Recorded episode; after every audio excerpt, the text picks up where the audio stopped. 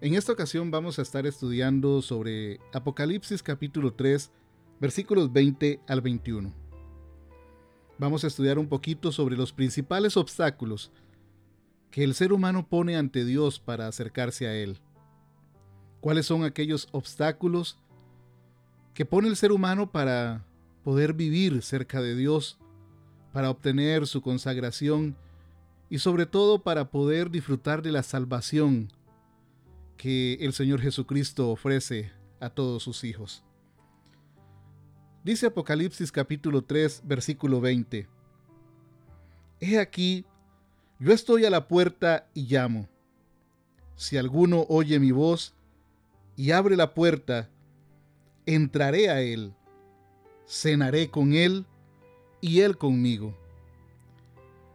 El versículo 21 dice, al que venciere, al que venciere, le daré que se siente conmigo en mi trono, así como yo he vencido y me he sentado con mi Padre en su trono. ¿Cuáles son aquellos principales obstáculos que el hombre pone ante Dios para poder acercarse a Él? Estimado amigo, Dios siempre ha querido aportar lo mejor para nosotros. Aportar su amor, su misericordia, su bondad. Él siempre ha querido apartarnos, limpiarnos, consagrar al hombre para poder tener una buena relación con Él. Incluso este era el objetivo principal de la creación, que el ser humano viviera en una comunión íntegra delante de Él. Sabe, cuando hay una relación cercana con Dios, uno de los principales objetivos de nuestro Dios, de nuestro Padre Celestial, es bendecirnos, cuidarnos, sanarnos, ayudarnos en todo. Dios tiene muchas cosas buenas preparadas para el ser humano. Y no solamente aquí en la tierra, sino también allá en el reino de los cielos cuando estemos con Él. El plan de Dios es perfecto para con el ser humano y Él tiene grandes cosas preparadas para todos nosotros. Pero el hombre en su mayoría ha puesto obstáculos que no le permiten ni a Él ni a Dios tener una buena comunicación, una buena comunión. ¿Sabe? Tener una vida apartada para Dios tiene un costo. Nadie dijo que fuera fácil. Pero también vemos en este pasaje que tiene una recompensa. Al que venciere, leíamos, le daré que se siente conmigo en mi trono. ¿No cree usted que es un privilegio muy grande? ¿Qué privilegio más grande le daré que se siente conmigo en mi trono al que venciere. Pero, ¿cuáles son las cosas que hay que vencer? ¿Cuáles son las cosas que el ser humano debe vencer para poder tener ese privilegio? Y eso es lo que quiero que estudiemos en este día. Yo quiero que a cada instante recuerdes que tu vida está en las manos del Señor y que depende de cada uno de nosotros luchar en contra de todas aquellas cosas que nos puedan separar de Él. El ser humano en estos días pareciera ya no necesitar de Dios. Pareciera vivir muy lejos de Dios. Y aquí es donde encontramos el primer obstáculo para poder acercarnos a Dios. Se llama orgullo. El orgullo es la principal causa del rechazo del hombre hacia Dios. ¿Sabía usted que el orgullo es uno de los pecados más graves? El orgullo nos engaña, el orgullo nos ciega, nos hace creer y hacer cosas que atentan contra Dios y aún contra nuestra propia integridad. La ciencia ha crecido a tal magnitud que el hombre pareciera no, no necesitar, por ejemplo, el poder sanador de Dios, porque cree saberlo todo el ser humano, porque ya se construyen órganos artificiales, porque reconstruimos el cuerpo, partes del cuerpo, casi a la perfección. Esto ha traído aún más orgullo en la humanidad. El orgullo no nos deja reconocer nuestros propios errores. Es una de las principales causas que nos apartan de Dios. El orgullo no nos deja reconocer nuestra condición frágil delante del Señor. Y mucho menos nos deja reconocer nuestra necesidad de Dios.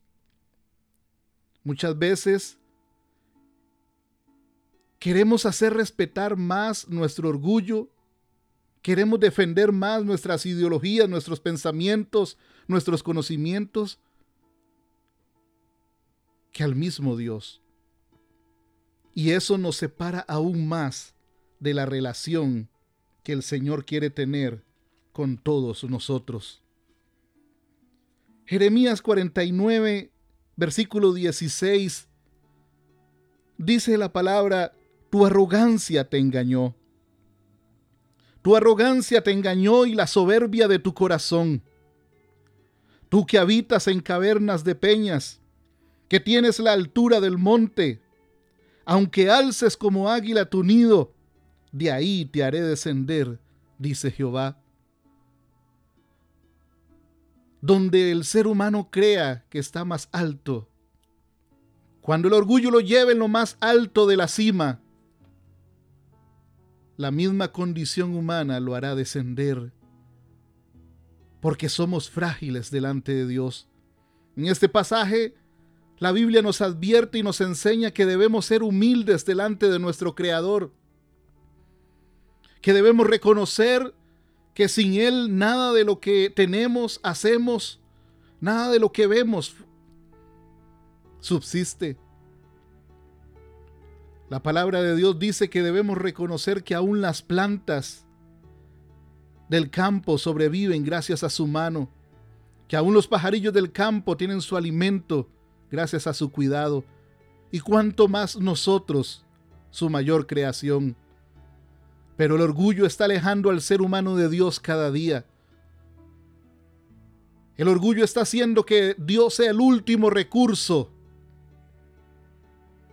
el orgullo está haciendo que el ser humano se crea autosuficiente y eso está impidiendo que tengamos verdaderamente una relación cercana con nuestro Dios.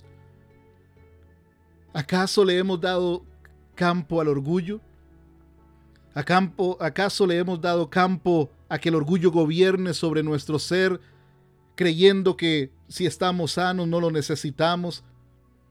Que si tenemos solvencia económica ya no necesitamos de Dios, que si tenemos posesiones ya no necesitamos de Él, que si tenemos estudios, títulos pegados en la pared, ya no necesitamos de Dios. Estimado amigo, el orgullo es la principal causa del rechazo del hombre hacia Dios. ¿Sabe cuál es otro otra de las cosas que el ser humano ha adoptado que nos separa de una relación y una consagración delante del Señor es el temor al hombre. El temor al que dirán. El temor al que dirán nuestros amigos, nuestros familiares, nuestros compañeros. El que dirá la sociedad si busco verdaderamente de Dios y busco su ayuda. El temor al que dirán está alejando al ser humano de una relación perfecta con Él. Al hombre le da temor lo que los demás sepan. Le da temor lo que los demás digan. Le da temor saber que, que los demás se van a dar cuenta que Dios está en su corazón. ¿Por qué? Si Dios es nuestro creador, Si Dios es nuestro sustento. ¿Por qué si Dios nos ama con amor eterno, dice su palabra? ¿Por qué si Él nos conoce? ¿Por qué entonces hemos de decir que estar con Dios es causa de vergüenza? Debería ser todo lo contrario, estar con Dios es buscar a Dios.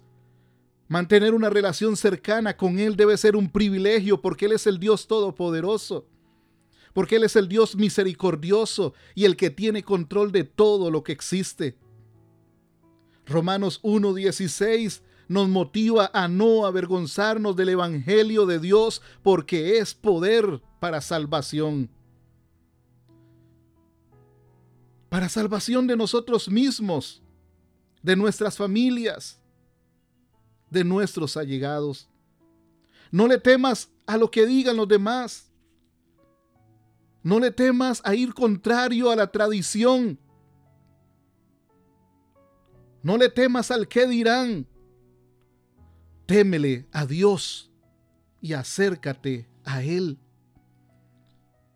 que será más productivo para tu vida, no importa lo que digan,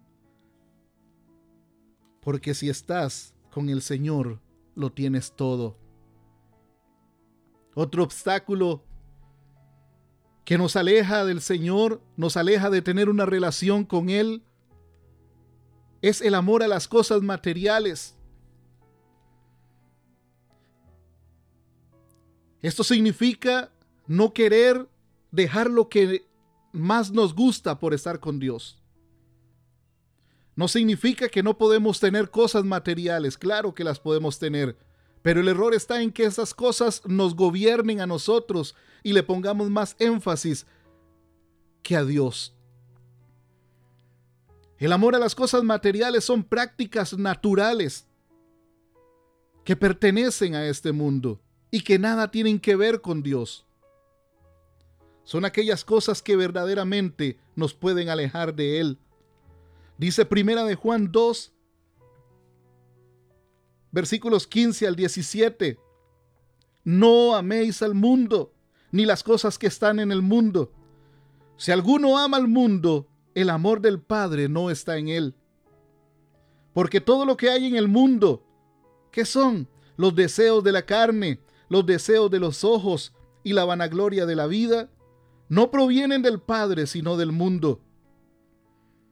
Y el mundo pasa, sus deseos pasan, pero el que verdaderamente hace la voluntad de Dios permanece para siempre. Este versículo nos menciona el amor a las cosas de este mundo, el amor a las cosas materiales que nos alejan verdaderamente de una comunión con Dios, como lo son los deseos de la carne. En los deseos de la carne entran, por ejemplo, la fornicación, las impurezas, las pasiones desordenadas, los malos deseos, la avaricia, Entre, las, entre el amor a las cosas materiales y las cosas del mundo entran los deseos de los ojos. Entre ellos mencionamos la codicia, la malicia, la lascivia, etcétera, etcétera. También amar las cosas del mundo es amar la vanagloria de la vida. Por ejemplo, el amor al dinero, el amor a lo material. Hay gente cuyo Dios es el dinero, cuyo Dios son las cosas materiales que han adquirido. No tienen más Dios que, que esos. La Biblia dice, buscad primeramente el reino de Dios y su justicia, y todo lo demás vendrá por añadidura. Cuando verdaderamente buscamos una relación cercana y quitamos este gran obstáculo de nuestras vidas y nos acercamos a Dios, Claro que vamos a ser bendecidos. Claro que vamos a tener una relación con Él. Si buscamos primeramente su reino, si lo buscamos primeramente a Dios, muchas, muchos beneficios y muchas cosas más vendrán a nuestro favor. Pero el ser humano no quiere entenderlo hoy en día. Además del orgullo, además del temor al que dirán, está el amor a las cosas materiales y a las cosas naturales de este mundo. Otro obstáculo es el amor a sí mismo. El ser humano ha adoptado una posición de ego delante del Señor. Es ese deseo de egoísmo que hay en el ser humano, donde decidimos no luchar, donde decidimos no esforzarnos por buscar a nuestro Creador, y donde decidimos no quitar algunas de las cosas que ya hemos mencionado por no esforzarnos. Muchos deciden no apartar de sí el amor al dinero, no apartar de sí las pasiones desordenadas, no apartar de sí la avaricia ni los deseos de los ojos, porque se aman a sí mismos. Nadie dijo que el camino de la vida iba a ser fácil. Nadie dijo que el camino de la consagración hacia Dios y de la comunión con Dios iba a ser fácil. No es fácil. No significa que los que han adoptado ese camino son perfectos, no. Pero significa que han dejado de pensar en sí mismos para buscar una relación cercana con Dios. Hay mucha gente que cree estar bien porque tienen amor tan grande a sí mismos que se creen autosuficientes y dicen yo no necesito de Dios, yo estoy bien, yo no hago cosas malas, dicen algunos. Yo no cometo pecado. Pertenezco a una, a una religión. Pero eso no es suficiente. Muchos dicen yo hago buenas obras. Pero humillarme yo delante de Dios y decir que lo necesito, no, dicen algunos. Qué equivocados que están. Porque no es el asunto de lo que se ve. Cuando ellos dicen pareciera que todo está bien, yo estoy bien, no necesito de Dios. Tal vez es cuando más necesitan acercarse a su Creador. ¿Sabe que otro obstáculo que nos separa de una relación cercana con Dios es el amor a los demás? En el buen sentido de la palabra es cuando preferimos más a otras personas que a Dios. Lucas 14, 26. Voy a cambiarle algunas palabras. Dice, si alguno viene a mí y no me pone como prioridad sobre su padre, sobre su madre, sobre su mujer e hijos, hermanos y hermanas, y aún también sobre su propia vida, no puede ser mi discípulo. Eso quiso decir Jesús en Lucas 14, 26. No poner a otras personas como prioridad delante de Dios no amarlas más que a Dios. Dios siempre tiene que ser el primero en nuestras vidas, aún sobre nuestra propia vida, dice su palabra. No significa que vamos a abandonar a nuestra familia, no significa que vamos a odiarlos, a olvidarlos, no. Sino más bien que nuestro amor, nuestra vida, nuestra pasión deben de estar enfocados primeramente en Dios y en segundo lugar a nuestros familiares, nuestras pertenencias, las cosas que Dios nos ha dado. Si lo amamos a Él primero y lo conocemos, vamos a cuidar y amar aún más a los nuestros. Pero debemos entregar primeramente el corazón a Dios de una manera entera, completa, sin reserva. No podemos permitir más que el amor a los demás nos separe de Dios. Debemos poner aún nuestra propia vida delante de Dios y ponerlo a Él en primer lugar. Otro de los obstáculos que nos separan de mantener una relación cercana con Dios son las emociones. Hay gente que vive de las emociones y no vive de una relación cercana con Dios. Mucha gente anda buscando de aquí para allá señales. Anda buscando algo extraordinario, algo diferente. Teorías diferentes, religiones diferentes. ¿Cuántas religiones hay ahora? ¿Cuántas filosofías hay ahora? Y la gente corre detrás de ellas, pero no buscan a un Dios grande y poderoso que está tan simplemente está tan cerca como cerrar nuestros ojos y llegar humildemente ante Él y decirle que le necesitamos. Pero muchos están enredados en vanas religiones y vanas teorías, haciendo ritos para ver si cambian su vida. Y eso no los lleva a nada. Las emociones engañan a la gente. ¿Por qué? Porque no son personas firmes en un pensamiento. La palabra de Dios es sencilla. Dice su palabra, todo el que a mí clame, yo le responderé y le enseñaré cosas grandes y ocultas que aún no conoce. Buscad primeramente el reino de Dios y su justicia, mencionamos antes, dice su palabra, y todo lo demás vendrá por añadidura.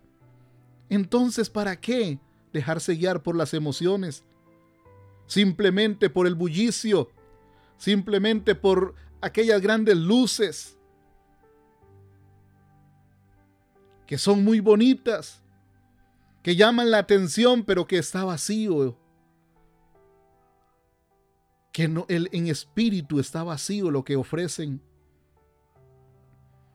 Las emociones provocan que la mayoría de las personas se alejen de Dios y caigan en doctrinas que no son bíblicas, que no son para salvación. Corren a lo primero que escuchan. La Biblia nos habla o nos llama a estudiar su palabra y a buscar a Cristo, no las emociones que nos engañen. El ser humano es fácil de manipular acerca de las emociones. El ser humano cuando se deja guiar por las emociones pierde el verdadero conocimiento divino y la verdadera relación, la verdadera dirección hacia Dios. Y quiero mencionarle un último obstáculo que nos impide acercarnos en una relación cercana con Dios. Y es el no querer pensar en la eternidad. Mucha gente no cree que existe la eternidad. Mucha gente no quiere creer que existe una vida más allá de la muerte. Mucha gente no quiere creer y vive el día a día. Incluso hay unos que dicen que el infierno está aquí en la tierra y se vive aquí en la tierra. Igual que la vida que están viviendo acá tienen que disfrutarla porque la vida es una nada más, la que están viviendo acá. Que no hay futuro después de la muerte. Hay un futuro, ¿sabe? Hay un futuro después de la muerte. Y ese futuro dependerá de lo que hayamos hecho en vida aquí en la tierra. Hay un futuro que nos espera. Dice primera de Tesalonicenses, capítulo 4, versículo 16 y 17. Porque el Señor mismo con voz de mando, con voz de arcángel y con trompeta de Dios descenderá del cielo, y los muertos en Cristo resucitarán primero. Luego los que vivimos, los que hayamos quedado, seremos arrebatados juntamente con ellos en las nubes para recibir al Señor en el aire y así estaremos siempre con el Señor. Eso significa que hay vida después de la muerte, que hay algo más después de la muerte. Segunda de Corintios capítulo 5 versículo 10 dice, porque es necesario que todos nosotros comparezcamos ante el tribunal de Cristo, para que cada uno reciba según lo que ha hecho o lo que haya hecho mientras estaba en el cuerpo, sea bueno o sea malo. Estos dos pasajes que le he leído reflejan que hay una vida más allá y que debemos prepararnos para esa vida ahora que estamos vivos, ahora que estamos en la carne. Muchos no se acercan a Dios porque no creen o no quieren creer que hay vida más allá. Y esto provoca que estén descuidando lo verdaderamente esencial, que es la vida eterna. ¿A cuál de estos obstáculos le has dado campo en los últimos tiempos? Tal vez el orgullo no deja reconocer o no te deja reconocer que necesitas de Dios. Tal vez el temor al que dirán,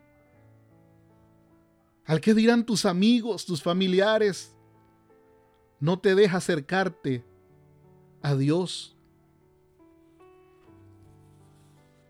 Tal vez el, amor a las cosas materiales o a las cosas de este mundo te están alejando de Dios y te están hundiendo en el pecado, te están hundiendo tal vez en cosas que están destruyendo tu vida y están destruyendo tu futuro espiritual.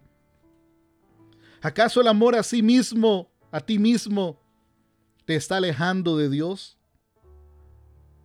El creer que todo está bien en tu vida, el creer que no necesitas de la ayuda divina del Señor, te está alejando tal vez de Dios.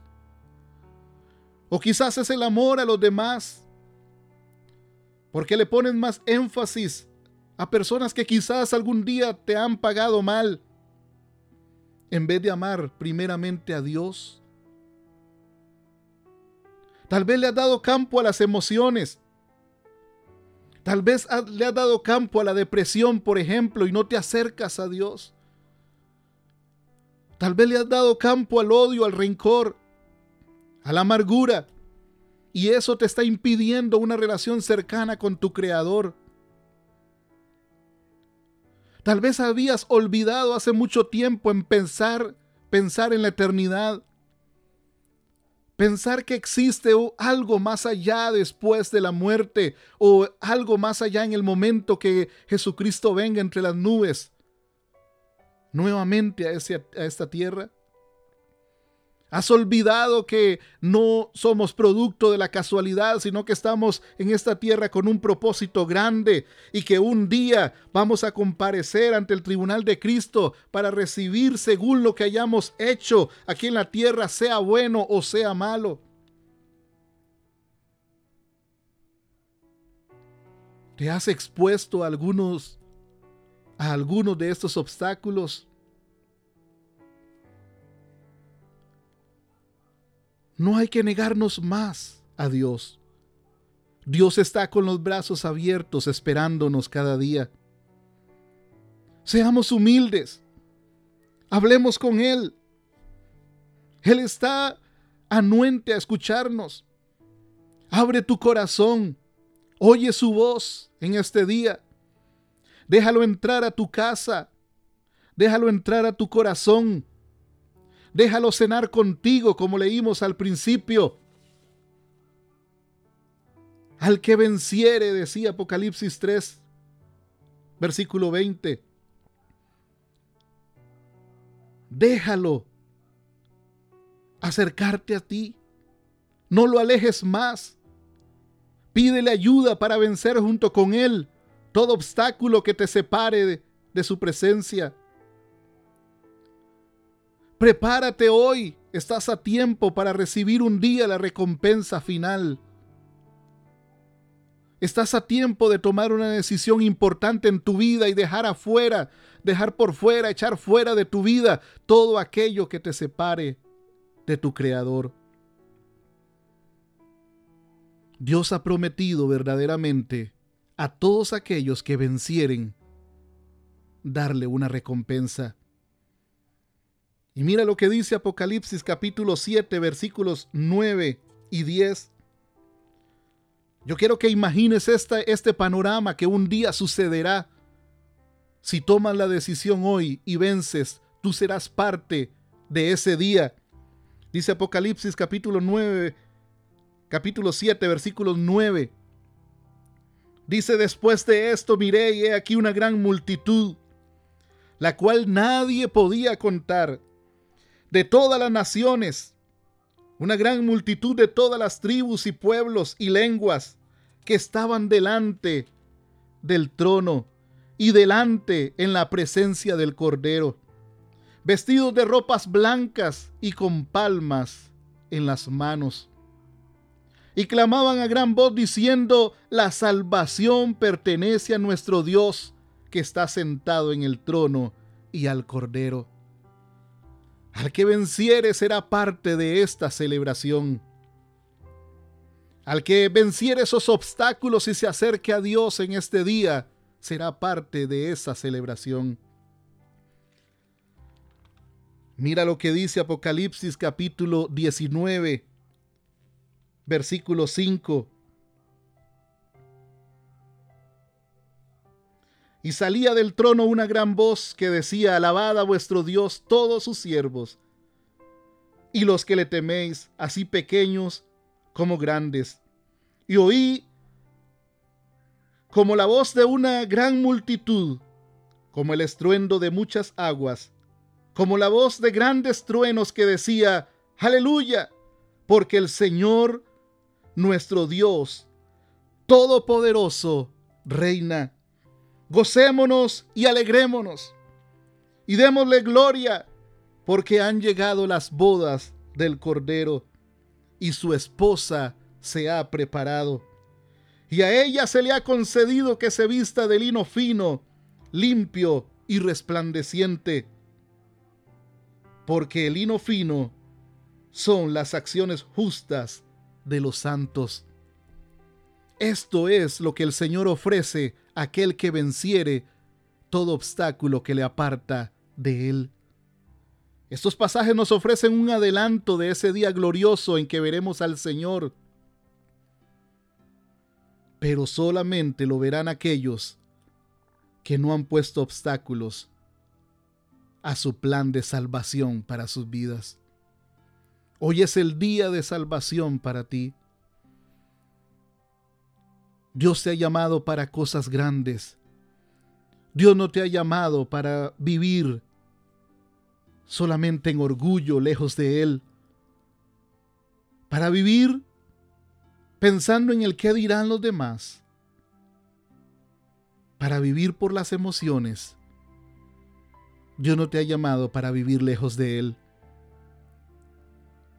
El principal motivo de la creación del cielo y la tierra y del ser humano era que vivieran en armonía con su Creador. Y recuerda que como el ser humano le dio campo al pecado, Él aún así no nos dejó solos, sino que envió a su Hijo unigénito para venir a morir en una cruz, crucificado por nuestros pecados, para que nosotros tengamos el poder la valentía y la decisión de vencer todo obstáculo que nos aparte de Él.